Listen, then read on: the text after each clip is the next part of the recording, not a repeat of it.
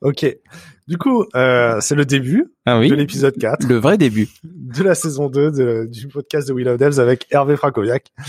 Euh, en vrai, du coup, c'est le deuxième, euh, la deuxième prise. Ouais, bah ouais, c'est la deuxième prise. Ça, ça a pas marché, chef. C'est Bestel, il a branché sur le truc et pouf. Et la, la première prise, euh, du coup, on a euh, toutes tes réponses et pas mes questions. Donc, euh, et en vrai, du coup, c'est bien parce qu'on va aller plus droit au but sur la deuxième prise. Donc, on va- faire moins de circonvolution. Euh, Hervé, du coup, je suis content de te recevoir. Tu es un Lillois. Et je suis très content d'être venu. Merci Damien. Ce qui est bien, du coup, c'est que tu parles dès le début du podcast, alors d'habitude, en général, les, les, les invités retiennent leur respiration. Ah non, non, mais moi, je, suis- je suis chaud, je suis chaud de la braise là. Du coup, donne-moi du café. Ah bah oui, tiens. Parce que moi, je suis sans café depuis, les- depuis euh, 40 minutes. Attache. café. Ouais. Voilà. Le post-processing, c'est enlever les bruits. euh. Oh oui, non, mais il y a pas de problème. Ok, alors, Du coup, je me resserre aussi du café. euh, ça fait longtemps qu'on se connaît, je disais, j'ai dit sur la première bande. Ouais, dit, sur la fait première connaît.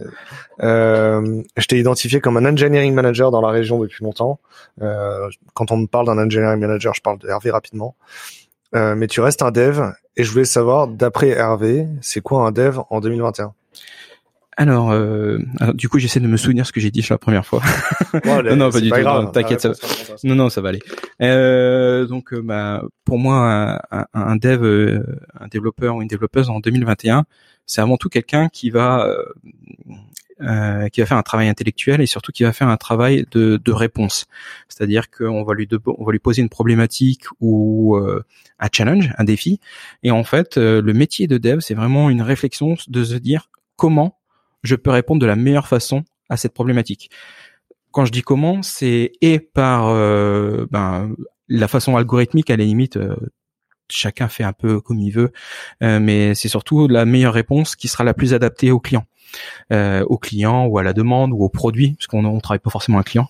Je, me rends compte que je me suis un peu fourvoyé, et de se dire voilà quel est le meilleur langage le plus adapté, quelle est l'architecture la mieux adaptée, euh, et ça peut être aussi quel est le produit le plus adapté. C'est-à-dire que quand on va, quand quelqu'un va venir avec une problématique, euh, ça peut être euh, une nouvelle feature dans une app qui existe déjà, mais la réponse peut être plus, on va dire plus plus globale. Est-ce que c'est une application? Est-ce que c'est un site web? Est-ce que c'est un programme? Est-ce que c'est un batch? Est-ce que c'est un objet connecté? Voilà. Le, le métier pour moi vraiment euh, du dev en 2021, c'est vraiment cette propension à avoir une, une réflexion autour d'une problématique. C'est résoudre des problèmes en fait. Et du coup, on va, je vais te poser des questions pour comprendre quel est ton parcours et, pourquoi tu as cette perception-là. Et donc, tu viens de me le raconter, mais euh, quel est ton premier rapport au code? C'est l'Amstrad, c'est ça? Ah voilà. Ah, euh, donc tu connais l'Amstrad, mais ça c'est incroyable, dis donc. Et je pensais que tu ne connaissais pas. Et effectivement, euh, c'est euh, mon premier rapport au code. euh, Ben, en fait, dans, dans ma famille, il y en avait plusieurs d'ailleurs, parce que mon parent en avait un aussi. On avait un Amstrad CPC, un 6128, donc celui à disquette et pas à cassette. Alors, je- pour- toi qui es jeune, je, je, je, je te redis l'anecdote, c'est qu'il y avait deux versions de cette de cet ordinateur, et il y en a un c'était avec des cassettes audio. Et donc quand le programme arrivait à la fin, tu devais rembobiner la cassette. Mais je veux dire un truc de fou quoi. Tandis que celui à la disquette, c'est génial, tu vois, tu peux accéder directement à ce que tu veux et tout. Voilà, c'était c'était c'était beaucoup plus amusant. Et donc euh, vers l'âge de Effectivement, à la première prise, je me rendais pas compte à quel point c'était cool. ah ouais non non mais attends c'est la, la- c'est la coolitude d'avoir le 6128 euh, c'était celui à disquette euh, franchement c'est un peu c'est un peu le même combat de est-ce que t'as la Mega Drive est-ce que t'as la NES enfin euh, ou la ou la PlayStation et Euh, la Switch ou la PlayStation. ouais ouais c'est ça ouais Mais alors, du coup, sur la sur la première passe, on est allé plus rapidement. On, à l'époque, t'avais que 7 ans. ouais j'avais j'avais 6 7 ans et en fait mon père est venu avec Parce un livre Les gens qui ont codé euh, sur une abstract en premier, en général, c'est des gens qui ont 50 ans ou 60 ans aujourd'hui. ah ouais mince C'est ça. Et donc, du coup, euh, pour remettre dans le contexte, on est euh, en- en- dans les années 80, quoi. On est dans les années 80, effectivement. On est dans les, euh, allez, on est en 88 ou en 89. Et euh, j'ai 6-7 ans à l'époque et mon père arrive avec un, un, un bouquin euh, de programmation pour euh, cet Amstrad CPC 6128. Euh, je vais peut-être dire une bêtise, mais je crois que c'était un langage qui s'apparentait au, au basique à l'époque. Et en fait, il, il, je lui dis, bah, je lui demandais ce que c'était, il m'a expliqué. Il fait, bah voilà, il fait si tu rentres toutes les lignes, c'est un, un travail de moine copiste, hein, attention, il faut pas faire de fautes. euh, si tu rentres toutes ces lignes de là, de ça dans l'ordinateur, ça va faire un jeu. De, moi, j'étais assez pragmatique déjà euh, étant enfant, Et j'ai, et ben en fait, euh, j'ai pris au mot et donc euh, j'ai ouvert le bouquin, puis j'ai commencé à taper les lignes qui étaient demandées, et puis ben ça fait un jeu qui s'appelle Ramasse-miettes. C'est tout con, hein, c'est quelques pixels de large pour te représenter un ramasse-poussière qui ramasse des miettes sur un écran, donc euh, des, des, petits pixels. Et en fait, j'ai fait waouh. Et c'est, je crois que c'est à partir de ce moment-là que je me suis dit, je crois que c'est ça que je vais faire plus tard dans ma vie. Et c'est et cette passion de l'informatique, même d'une manière générale, comme le hardware, le côté technophile, ne m'a jamais quitté depuis. D'accord. Et du coup, tu as fait une formation pour devenir développeur ensuite? Ouais, j'ai fait une formation alors ensuite, un peu plus tard quand même, hein, parce que mhm. j'ai d'abord euh, j'ai d'abord fini ma primaire. sur la première prise, j'ai fait la blague de, du bac S. Tu as fait un bac S. Et j'ai fait un bac S. le bac S existait. et le bac S existait déjà. C'est vrai, on n'était plus en bac e, F, G et compagnie. Et en fait, euh, la formation, la, la, on va dire la, ma principale formation technique, c'est un DUT informatique à l'IUT de Lens où j'ai appris principalement euh, le métier de développeur applicatif, donc euh, surtout sur du langage type euh, C++, Java et aussi un peu de d'assembleur par exemple, bah et, même du WinDev. Et du coup, après, tu prends un taf directement. Comment ça se passe? Euh, après ça, je prends pas un taf directement. Je voulais continuer un peu les études, mais pas trop. C'est un peu, c'est un peu mi figue mi raisin.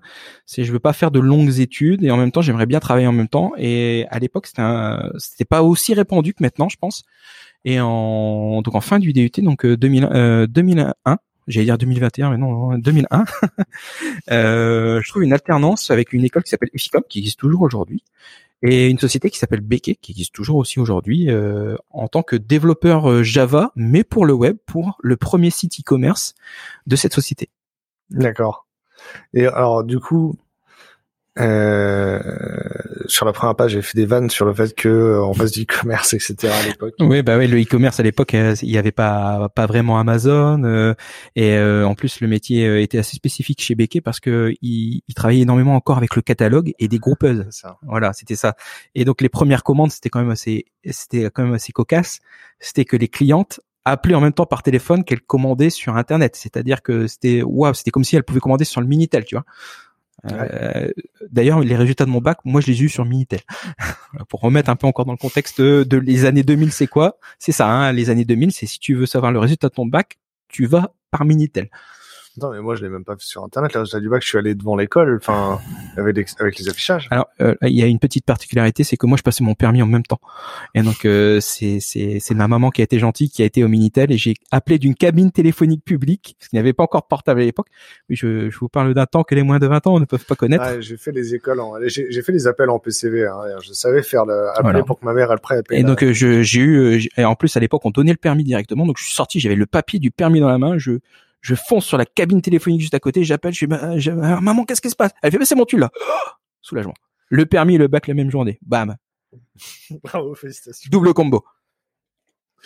Euh, le, retail, moi, c'est un sujet qui me fascine. Tu es le premier Lillois euh, que je fais sur cette série de portraits. Et du coup, j'ai l'intuition depuis que je suis arrivé à Lille, mais j'ai jamais bossé ailleurs, que euh, tous les développeurs que je croise dans la région, ils ont forcément bossé dans le retail. Du coup, ils savent c'est quoi un CUG, un SKU. Euh, cette connaissance de métier, on l'a, on la touche vraiment. Et je trouve que ça fait la particularité de la région et c'est euh, une force du territoire. C'est clairement genre on a une compétence généralisée autour du retail. Est-ce que cette intuition tu l'observes aussi? Ah ouais non mais je suis alors je, je suis à 200% sur cette intuition. De toute façon d'une manière générale euh, quand on regarde les entreprises pour lesquelles j'ai travaillé, j'ai toujours quasiment travaillé de près ou de loin, ou même de très près pour le pour ou avec euh, des gens du retail ou du e-commerce. Et en fait, c'est dû euh, notamment à la galaxie Mullier, qui est omniprésente ici. Et donc, euh, vu que tous les sièges sociaux quasiment de la de la galaxie Millet parce que c'est pas une société à part entière. Euh, c'est plus c'est plus c'est une c'est une association c'est même pas un groupe une association familiale l'AFM et donc en fait euh, on a forcément en tant que dev je pense travaillé de près ou de loin pour ou avec euh, le retail quoi. C'est c'est quasiment une obligation effectivement euh, du coup, c'est surtout chez Rouge euh, que, que tu fait du retail. Est-ce que c'est ta plus longue expérience pro Rouge? Alors Rouge Interactif, c'est ma plus longue expérience. Effectivement, je suis resté 7 ans et donc là, oui, effectivement, j'ai beaucoup, beaucoup, beaucoup travaillé pour le retail et e-commerce.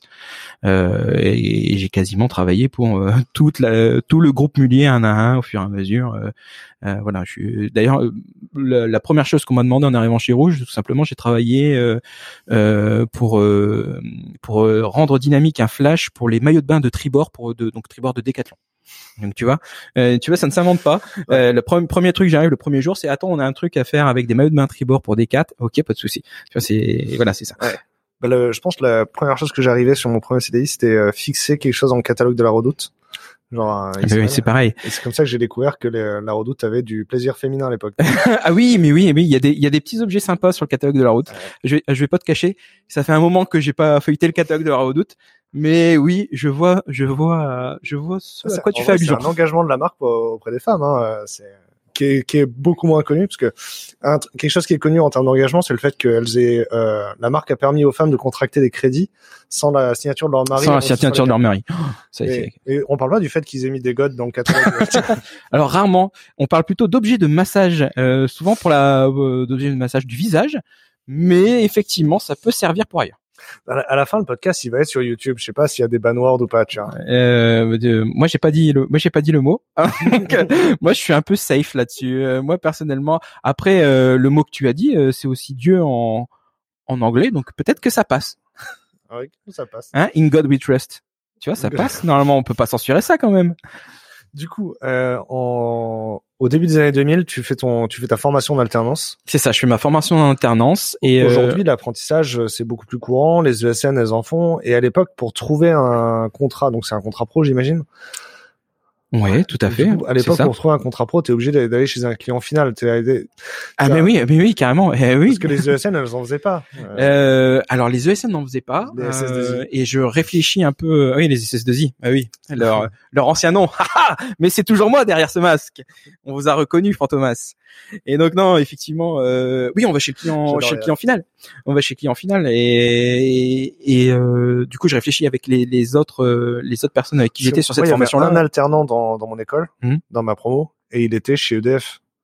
Ah oui. Et, et en fait, du coup, c'est euh, aujourd'hui, on peut trouver des alternances dans les entreprises du numérique, mais à l'époque, pour trouver de l'alternance, en fait, on était obligé d'aller dans d'autres secteurs qui, eux, avaient l'habitude de faire appel du, du numérique. Enfin, avaient l'habitude de faire appel à l'alternance. Alors, sincèrement, donc euh, par rapport à l'expérience que j'ai, euh, je vais te dire c'est 50, c'est c'est du 50-50. Euh, moi, effectivement, j'étais chez le client final, mais euh, un, super bon pote qui a fait avec moi la formation que tu connais très bien d'ailleurs, lui a été directement euh, dans une agence euh, type web en fait qui qui crée déjà des sites web et donc à c'est pas une c'est pas une SS une ESN et c'est pas une SS2I mais euh, donc on va dire que je pense qu'on était quand même déjà pas mal répartis que en 2001 ça commençait déjà à bouger de dire on va prendre des alternants euh, pour justement avoir euh, des développeurs un peu moins chers mais qu'on va pouvoir former. Tu, tu fais du système Linux, euh, du système Unix. J'en fais un peu. Tu, tu sais que ce que t'as fait là en faisant, en parlant d'une personne sans la mentionner, t'as lancé un démon en arrière-plan. tu, ça va occuper des ressources de mon cerveau jusqu'à la fin de l'enregistrement et, et on- il faut pas qu'on y passe du temps. Mais non, on va pas y Euh, passer du temps. Attends, vas-y, je, je reprends mon fil. Euh,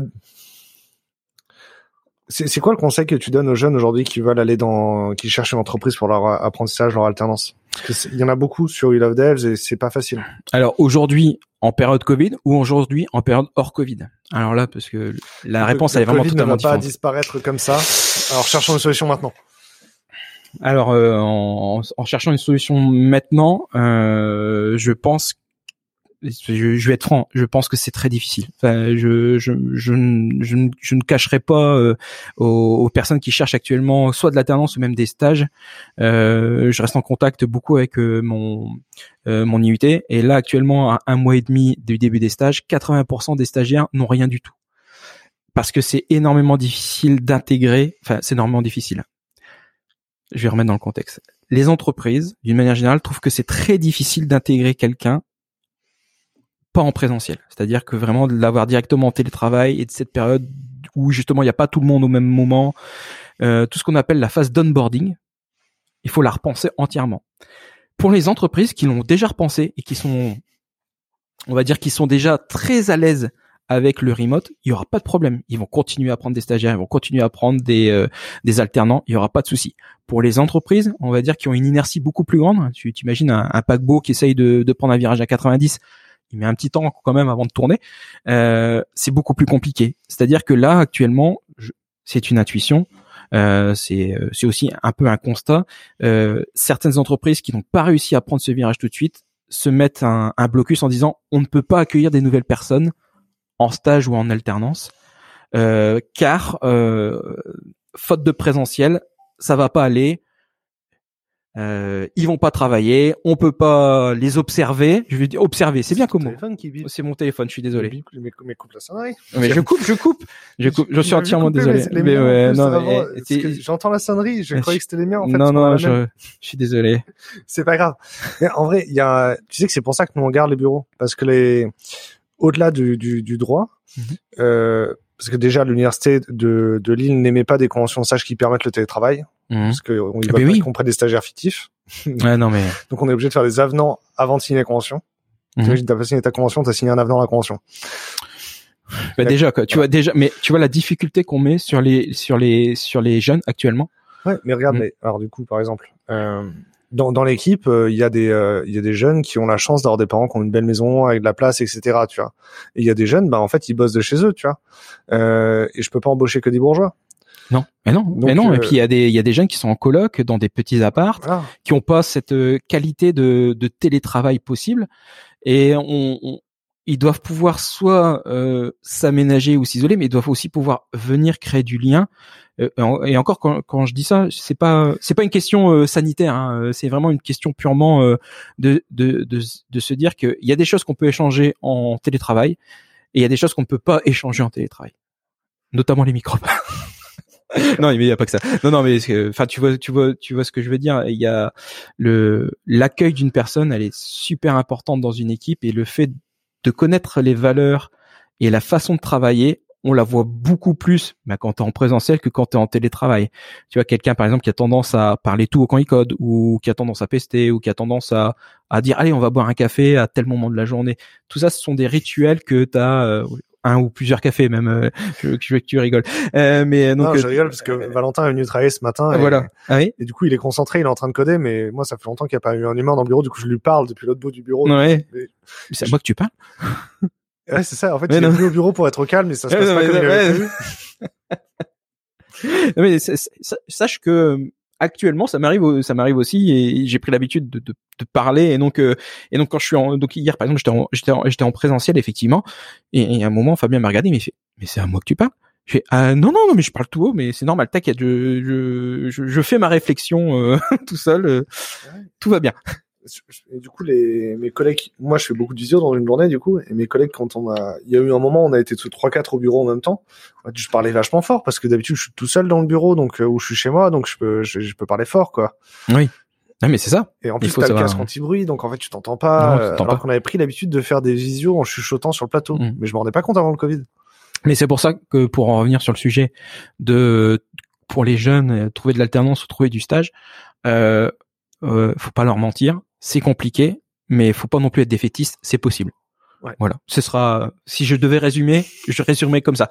Toutes les entreprises ne seront pas prêtes à le faire, mais heureusement, on a de plus en plus d'entreprises en France et euh, qui, qui permettent justement euh, cet accueil-là, même une seule journée en présentiel et un accueil en télétravail euh, qui est totalement possible du moment qu'on soit bien organisé. Quoi. Ok. Le conseil appliqué, du coup, est-ce que ça peut être de euh, ou applicable, ça peut être de de pas de pas se focaliser sur les entreprises qui qui avec lesquelles ça marche pas et euh, de passer rapidement à l'entreprise avec lesquelles ça peut marcher?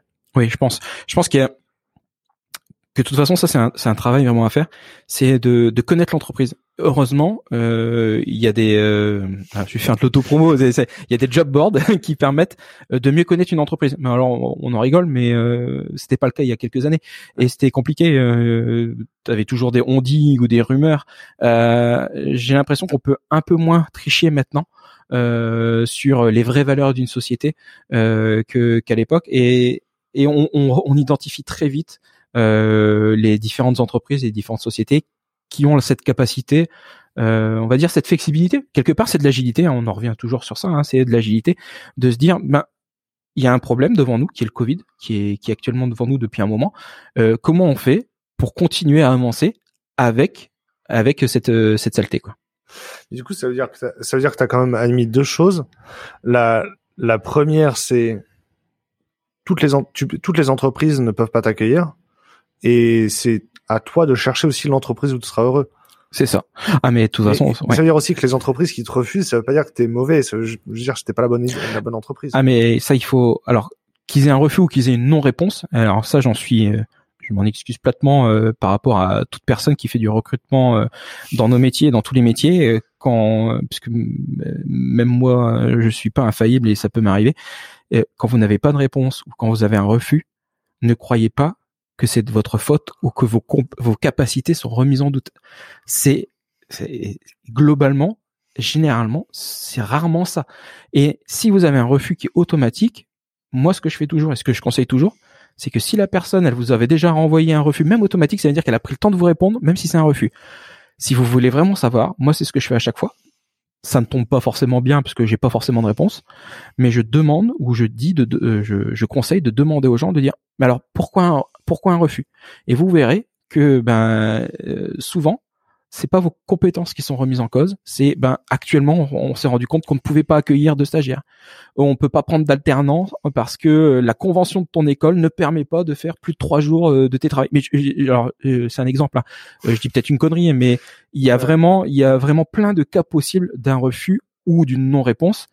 Et il faut pas se décourager. Alors je sais que la position elle est assez facile parce que là actuellement moi je suis en CDI, mais tu tu pourras en attester. J'ai pas mal beaucoup changé de travail et euh, je suis je suis passé par des des périodes où c'est très dur des fois de retrouver quelque chose parce que on est parce qu'on a c'est pas des exigences mais on a une volonté de vouloir travailler avec euh, des des sociétés et donc des équipes qui ont les mêmes valeurs. Et peut-être que tout simplement euh, le refus c'est aussi qu'on que les valeurs partagées n'étaient pas les mêmes. Et c'est les valeurs ça n'a rien à voir avec les compétences. Ouais ouais comprends. Ces valeurs, ça définit que si tu vas être heureux ou non, on va être dans l'entreprise, donc ça a du sens. Tout à fait. Je, réfléchis en même temps. Euh, tu, à quel moment du coup tu es dans, ton parcours, tu décides de te lancer sur euh, engineering manager, engineering management, le, le management? Qu'est-ce que c'est le management aussi d'après toi? Alors, ça s'est fait en, ça s'est fait en plusieurs étapes. Euh, j'ai envie de dire que le, le fait de devenir manager, donc engineering manager, je vais dire juste manager parce que engineering manager à chaque fois, on va vite s'essouffler. EM, EM, EM, je veux dire EM, e c'est pas mal. Euh, euh, c'est mon, on va dire, c'est mon deuxième reboot de carrière. Donc euh, de 2001 à 2007, j'étais très développeur back. Euh, 2007, je reboot ma carrière pour devenir développeur front intégrateur, mais toujours avec une petite connotation back. Et c'est là chez Rouge Interactif donc euh, où j'ai euh, évolué au fur et à mesure des, des échelons et j'ai fini responsable technique et innovation. Ce qui fait qu'à la fin euh, de à la fin de, de mon expérience chez Rouge en 2014, je manageais techniquement des équipes.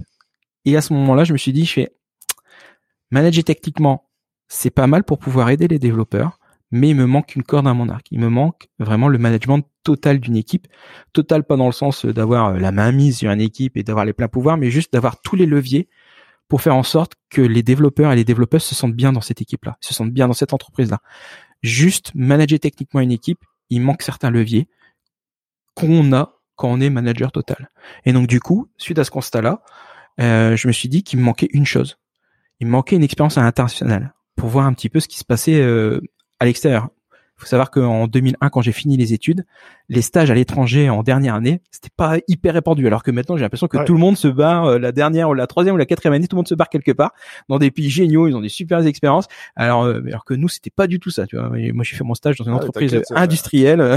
avec le Covid, c'est fini. Hein. Ouais, donc ouais, avec le Covid, c'est là, c'est fini. Mais même avec, euh, avec la prise de conscience écologique. Hein, Oui.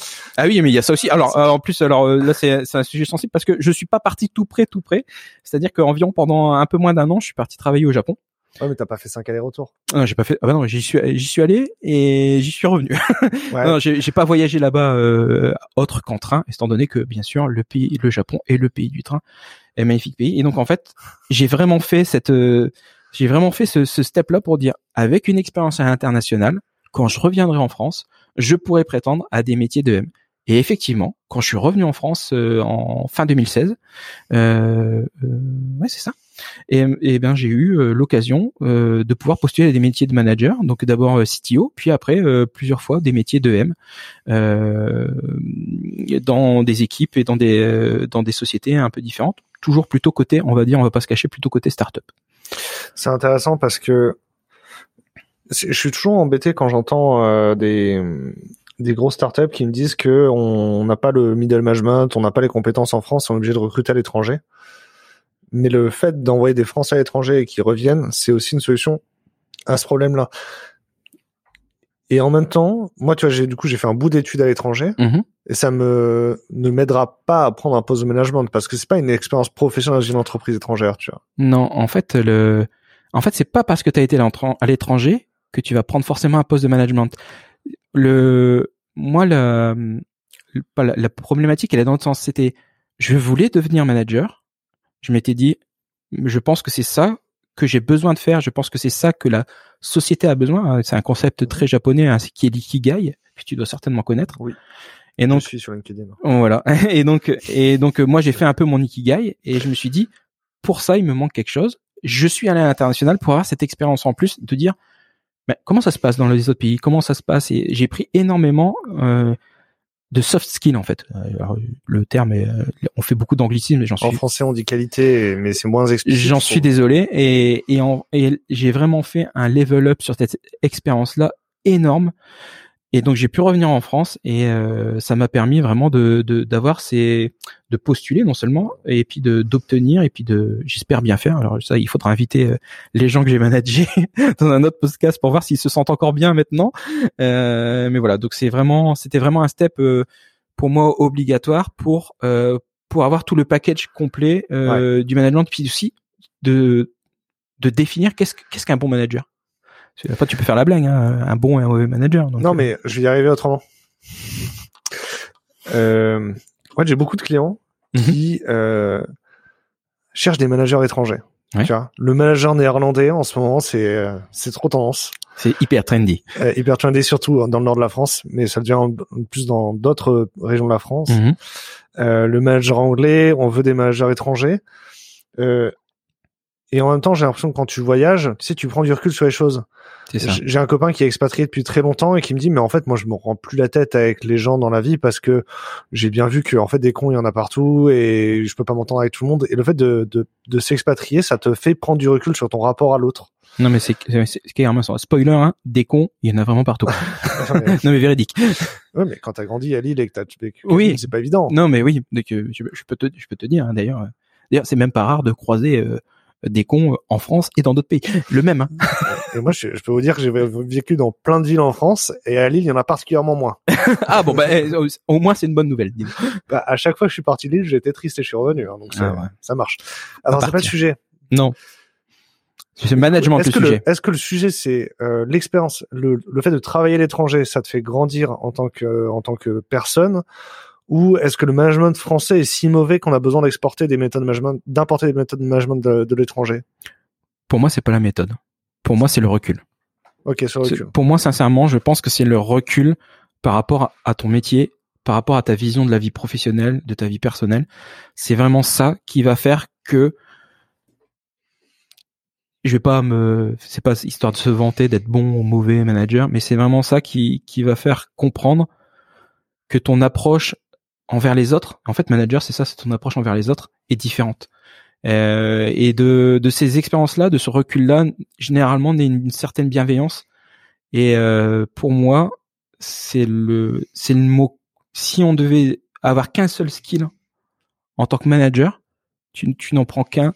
Je pense que le seul qui doit, le seul qui resterait, c'est ça. C'est-à-dire que tu, tu fais, tu prends tout, tu prends un manager, tu le fais fondre tu sais, un petit peu au, feu doux, tu le fais réduire, un peu comme en cuisine. Ouais. Qu'est-ce qui reste à la fin? En solide, c'est la bienveillance.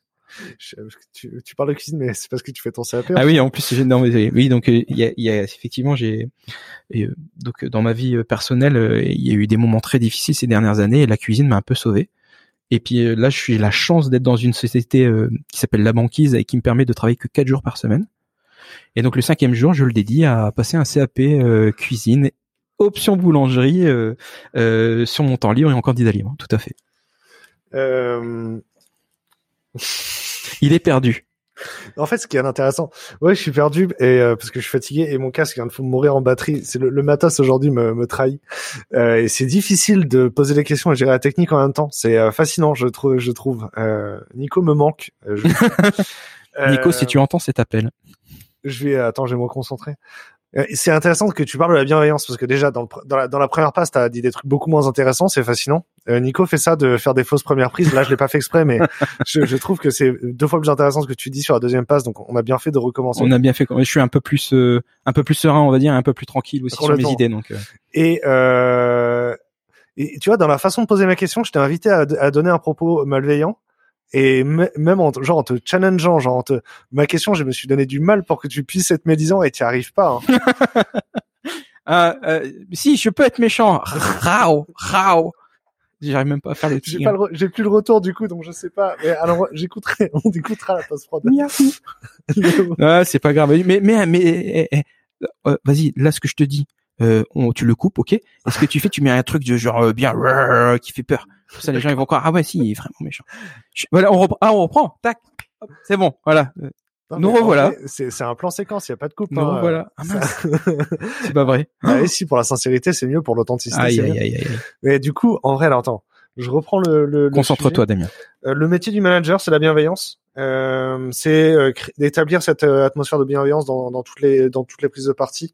Euh, le CTO, les, les produits, les différents euh, shareholders, stakeholders. Stakeholders. Comment, Yeah. on dit, comment on dit en français stakeholders? Stakeholders, euh, les teneurs de steak.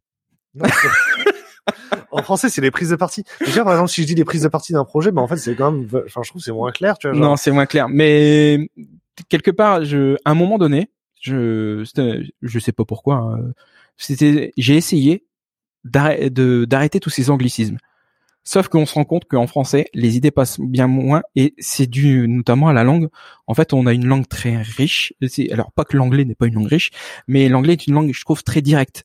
C'est-à-dire que euh, stakeholders, une fois que tu as compris ce que c'est, ça parle à tout le monde. En plus, ça parle à l'international. Je te prie de croire Ouais. que quand tu travailles euh, à l'étranger avec euh, plein de nationalités différentes, l'anglais c'est vraiment cool. Déjà tout le monde parle la même langue, enfin, avec les plus ou moins les accents différents. hein. Moi, le mec il m'a regardé direct, il fait Hmm, en fait t'es français. Ah ouais, toi aussi. ok super, on se reconnaît très vite. Et euh, mais voilà, donc c'est vrai que les, les comment dire, c'est euh, cette bienveillance, elle monte vers tout ce qui est les métiers en CX level. Donc ça c'est pour les startups, CTO. Elle descend pour tout ce qui est ton équipe technique, mais aussi elle est transversale pour les équipes qui sont à côté. C'est exactement, en fait, je retranscris ce que tu viens de Ouais. dire, c'est que le ce métier de de manager, de middle manager, parce que le EM c'est du middle management, hein, qu'on soit bien clair. Ce métier de middle manager, c'est vraiment euh, d'absorber la négativité pour n'en garder que les côtés, euh, euh, que le côté positif, mais surtout le côté pas comment dire pas intéressant, pertinent. Voilà, c'est ça. On ne garde que les informations pertinentes, pas dans un but de masquer, pas dans un but de cacher. Mais si tu vas euh, voir un, un de tes devs ou une de tes devs en lui disant eh ben il faudrait que tu fasses ça parce qu'un tel m'a dit que et le client s'est rendu compte que euh, alors qu'en fait c'est pas vraiment mais pourquoi pourquoi tout ça? Si tu lui dis juste tu lui expliques le problème c'était ça je pense que c'est ça qu'est-ce que t'en penses? Oui non et on avance quoi Ouais, c'est intéressant parce que j'ai, on a on a un ami en commun euh, qui me dit bah en fait euh, moi mon rapport direct c'est quelqu'un qui a pas le temps. D'accord, donc il a, et il est dirigeant, donc il me transmet ses anxiétés et il me dit directement le résultat me plaît pas. Euh, et euh, ce que tu m'expliquais aussi tout à l'heure sur la première passe, c'est que toi une partie de ton métier c'était de prendre le temps de dire les choses correctement à chaque dev, chaque interlocuteur dans le projet. Euh, et, et j'ai l'impression ouais c'est ça. Toi tu prends le temps pour que tu, ta vision du métier c'est prendre le temps pour que tout le monde se comprenne bien. ma vision du métier, c'est ouais, c'est clairement ça, c'est prendre le temps pour que tout le monde se sente bien et que l'information circule bien. Le, le plus gros défaut dans toutes les entreprises que j'ai vécues et quand on demandait, tu sais, on- des fois on faisait des formulaires sur Excel, des fois on faisait des ouh là. Tout va bien, c'est un tremblement de terre. Jishindes. Et en vrai, euh, il y a un bouton, il y a un bouton sur multiprise juste sous le bureau et j'arrête pas de jouer avec le pied. Ça coupé. J'espère qu'on enregistre. hein. Ah si, si, je referai pas de troisième euh, prise. Euh, Et donc en fait, euh, et euh, je ne sais plus ce que je disais. Euh, alors vas-y, refais-moi ta question. On en était où? Non, on n'y est plus. On va y arriver. Euh, Ça va être hyper frustrant. si si non non non très bien non non c'était par rapport au, au- de, de de prendre de prendre le temps Le justement euh, de que tout le monde soit que tout le monde soit d'accord c'est vraiment d'absorber la La la négativité pour ne pas la retranscrire en fait euh, il y a des ça dépend des profils il y a des gens ils transmettent le stress c'est-à-dire que ça va pas ils sont stressés ils te le transmettent parce qu'ils savent pas quoi en faire Mhm. le métier de manager, c'est un peu une, un, un métier dépend. C'est franchement, c'est un métier. Euh, je, quand si on me demande, euh, tu me conseillerais d'être EM, te, sincèrement, euh, c'est un vrai choix de vie. Hein. C'est c'est c'est de dire, c'est une capacité à absorber des choses négatives et à ne retranscrire que des choses pertinentes et positives. C'est donc un métier qui quelque part est assez euh, dur sur le plan psychologique. Ouais, ouais, je comprends. C'est un, ça, t'apprends à gérer des anxiétés euh, de tous bords. Donc, déjà, il faut savoir traiter les siennes avant de pouvoir savoir traiter les autres. Ouais. Ok, ça me parle. Euh, si tu veux, euh, si tu veux changer le monde de l'IT aujourd'hui, euh, si, si toi là maintenant t'as une baguette magique, tu peux changer quelque chose dans le monde de l'IT, tu veux changer quoi? J'ai droit à plusieurs réponses ou pas? Ouais, vas-y, t'as as trois coups de baguette magique. Tu euh... Mais tant que tu les donnes, genre, tant que tu les donnes, genre de manière séquencée. Hein. Ouais, ouais, séquencée. Non, non, mais euh, je pense que je vais, je vais en donner, euh, je vais en... deux, c'est sûr. Donc j'en vois déjà deux. Donc la premier coup de baguette magique, je pense que ce serait la représentativité au niveau des métiers de l'IT. Euh, la représentativité, parce que bah, te, je te cache pas qu'on est on est beaucoup à être euh, des hommes blancs, hétéros, cis, euh, barbus. Hein je vois que tu caresses ta barbe euh, délicatement. en plus, j'ai enregistré ce matin avec Anthony et Anthony me disait que lui, il avait l'impression de faire partie de la diversité parce qu'il avait pas de barbe. Tu vois. Ah oui, mais, mais, mais oui, mais clairement. et tu vois, en plus, on, on C'était son coup de baguette magique. Hein. Voilà, genre pourquoi les hommes qui ont pas des devs qui ont pas de barbe ont moins l'air d'être des devs? Ouais, non, mais alors que alors que moi la barbe c'est juste parce que je faisais trop jeune à l'époque. Euh, et euh... moi c'est parce que j'ai ma peau, elle fait des réactions quand je ah, hein, donc, euh... voilà. Tu vois, chacun, chacun a une histoire avec sa barbe. C'est ça qui est bien, c'est personnel. Donc en fait, ce serait vraiment, on va revenir au sujet principal, c'est vraiment sur la représentativité. Euh, je te cache pas qu'il y a pas beaucoup de femmes euh, quand il y en a, euh, malheureusement, elles sont pas non plus, euh, et, euh, et, je parle en connaissance de cause, par rapport à toutes toutes les personnes, les copines et tout qui peuvent bosser, et tous les retours que j'ai pu avoir, elles sont pas forcément non plus traitées d'égal à égal, notamment rien que sur les salaires. Hein, je l'ai constaté, hein, ils étaient trois sur le même poste, sortis de la quasiment de la même école, le même taux d'expérience, et c'était deux filles et un garçon le garçon gagnait 350 euh, euros, quelque chose comme ça, brut de plus par mois. Pourquoi? Il n'y avait pas de raison. Tu vois, il n'y a pas de raison. Donc déjà la, représentativité. Euh, alors je parle, je parle des femmes, mais je parle aussi euh, des, euh, je parle aussi euh, des ethnies, hein, tout simplement parce que et effectivement, quand tu vas dans les meet-up, on a l'impression que tous c'est un peu des, des cousins, de se ressembler, un peu des clones des fois. donc déjà, je pense que c'est le mon premier coup de baguette, ce serait la représentativité, c'est-à-dire d'avoir plus de diversité au niveau du genre, mais aussi au niveau des ethnies, au niveau des, capacités, des capacités d'une façon générale, d'avoir de plus de sur ces métiers-là de tech, parce que je pense que euh, faut pas. Alors, euh, je, vais peut-être choquer plein de monde. Faut pas être une bosse en maths pour être développeur ou pour bosser dans la tech. Je crois que tout le monde en parle hein, depuis que je te pose les questions sur le fil rouge, tout le monde en parle. C'est vrai? Ouais. Parce que tu, alors, alors spoiler, j'étais une brêle en maths. euh, voilà, hein, j'ai fait un bac SQF9 en maths c'est c'est juste une hérésie. Mes profs mes profs de maths me regardaient, mais pourquoi tu viens faire ça? Non non, mais c'est pas que j'aime pas, hein, mais il y a des choses que je préfère.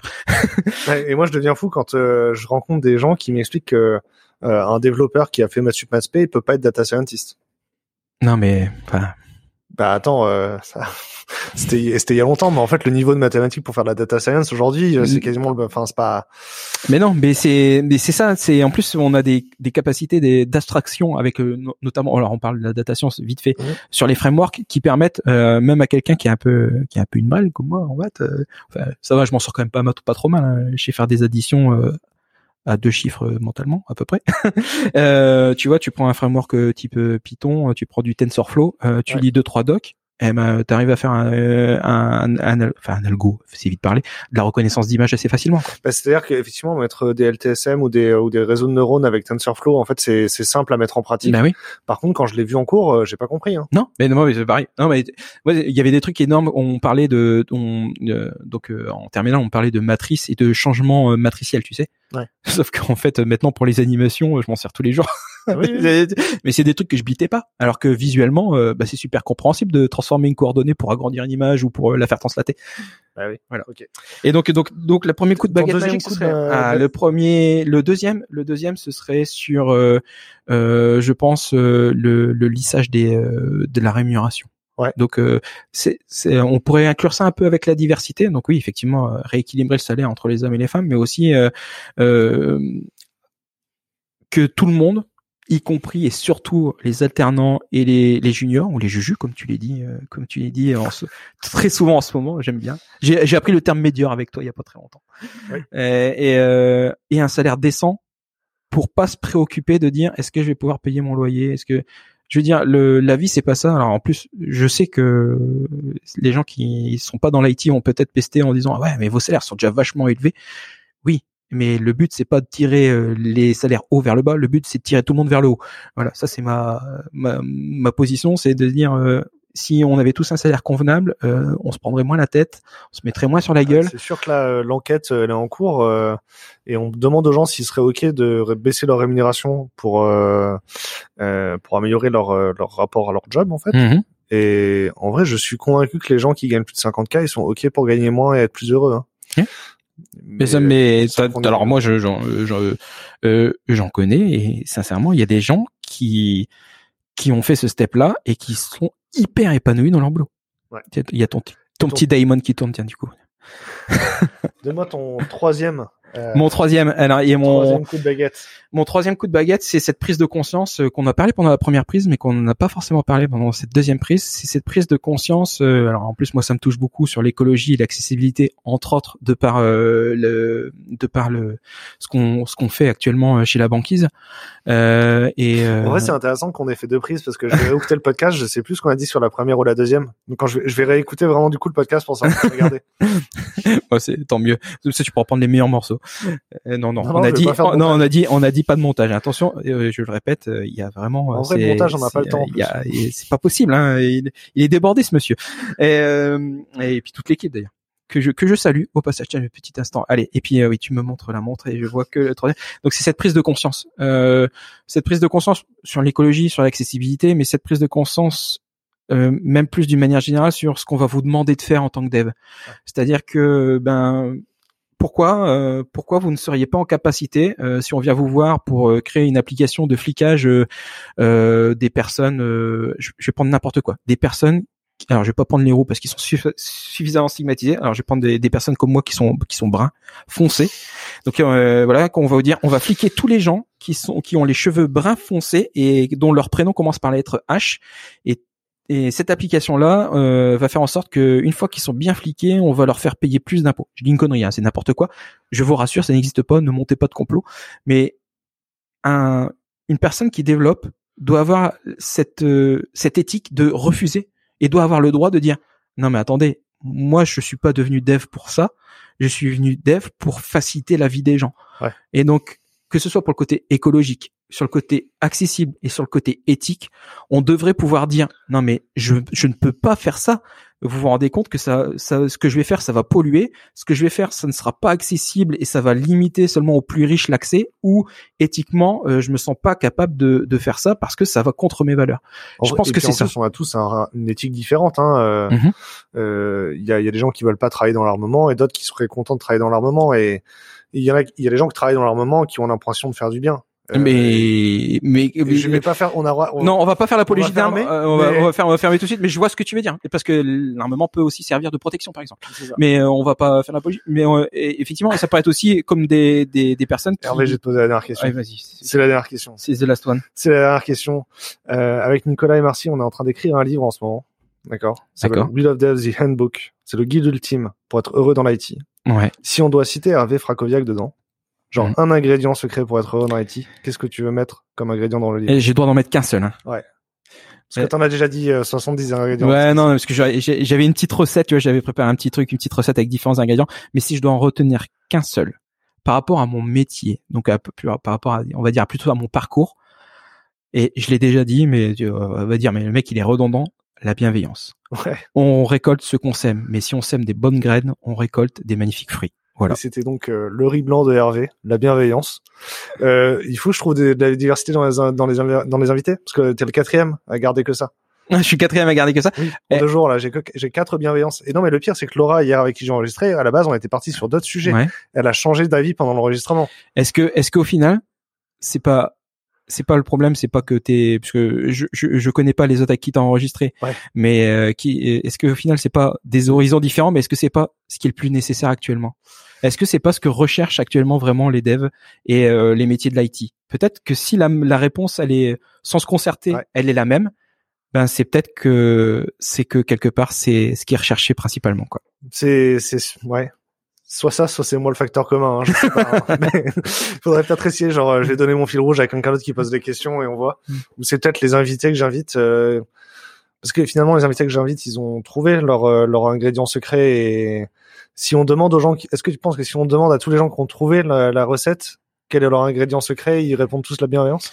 Mais la bienveillance, elle peut prendre. c'est une réponse un peu. c'est pas un oui ou c'est pas un non, mais la bienveillance euh, elle peut englober plein de choses. Euh, si tu veux, moi dans mon dans mon parcours, ce que je recherche, c'est surtout euh, euh, un peu du beaucoup de challenges techniques, d'apprendre. J'aurais pu dire apprendre, mais je me rends compte que les meilleures expériences que j'ai eues dans les dans les sociétés. Et euh, j'en ai fait beaucoup et il y a eu des périodes plus ou moins bien dans toutes, hein, mais les, les dans les sociétés où ça s'est super bien passé et où il y a eu les meilleures périodes, le truc en commun, la chose en commun, c'était la bienveillance. C'était la bienveillance du, du manager, c'était la bienveillance de l'équipe. Euh, je, allez, je, je, fais un instant promo, mais euh, euh, on parle de la banquise. C'est cool. Euh, non, alors, la banquise, oui, euh, c'est très bien et j'ai pas de, euh, mais comme tu comme tu le sais, ça vient de commencer. Mais je vais citer Simplifield et je vais citer Georges Planck. Et sincèrement, l'équipe qu'il y avait, donc l'équipe de dev, euh, euh, je vais pas tous les citer, euh, je vais pas toutes les citer parce qu'il y a, aussi, il y a aussi, il y avait aussi une fille à l'époque. Euh, euh, cette bienveillance là que j'avais du CTO, que j'avais des autres équipes et que j'avais de la propre euh, équipe de dev que je manageais, c'était vraiment, ça a été une superbe expérience. Moi, je reste, ça reste une de mes plus belles en vrai, expériences. Georges a été euh, un de mes premiers clients quand j'étais freelance. Mhm. D'accord, il m'a pris euh, genre trois jours de prestat à tout casser et ça m'a aidé. Mhm. euh, quand on est rentré chez Réseau Entreprendre, il est, c'était le seul tech que Réseau Entreprendre savait appeler et il a écrit un avis positif sur nous. Ouais. Euh, et c'est, je crois que c'est le dernier client à avoir un abonnement à 59 euros par mois qu'on ne commercialise plus depuis quatre ans. Euh, Georges, tu peux, il faut, il faut que quelqu'un l'utilise, hein, c'est, si tu nous écoutes. euh, mais je, voilà, du coup, en vrai, oui, euh, on dédicace la fin de ce podcast à Georges. Ben euh, oui, je pense que sincèrement, euh, j'ai eu d'autres managers qui étaient très bien aussi, mais celui qui m'a le plus marqué est vraiment où, ces dernières années dans ma position de M. Comme ça, ça s'amplifie. Comme ça, je fais, je fais pas de, de Julien quelqu'un de triste s'il écoute un jour ce podcast. Euh, c'est vraiment, euh, c'est vraiment Georges Planck. Ouais. bon, il m'a marqué aussi et c'est cool. Mais en vrai, des gens qui le connaissent pas, allez le chercher sur LinkedIn. C'est sûr qu'ils recrutent. Contactez-le, c'est cool. Georges, comme dirait Fatal Bajuka, cette chanson te de Dieu. Ce sera le mot de la fin.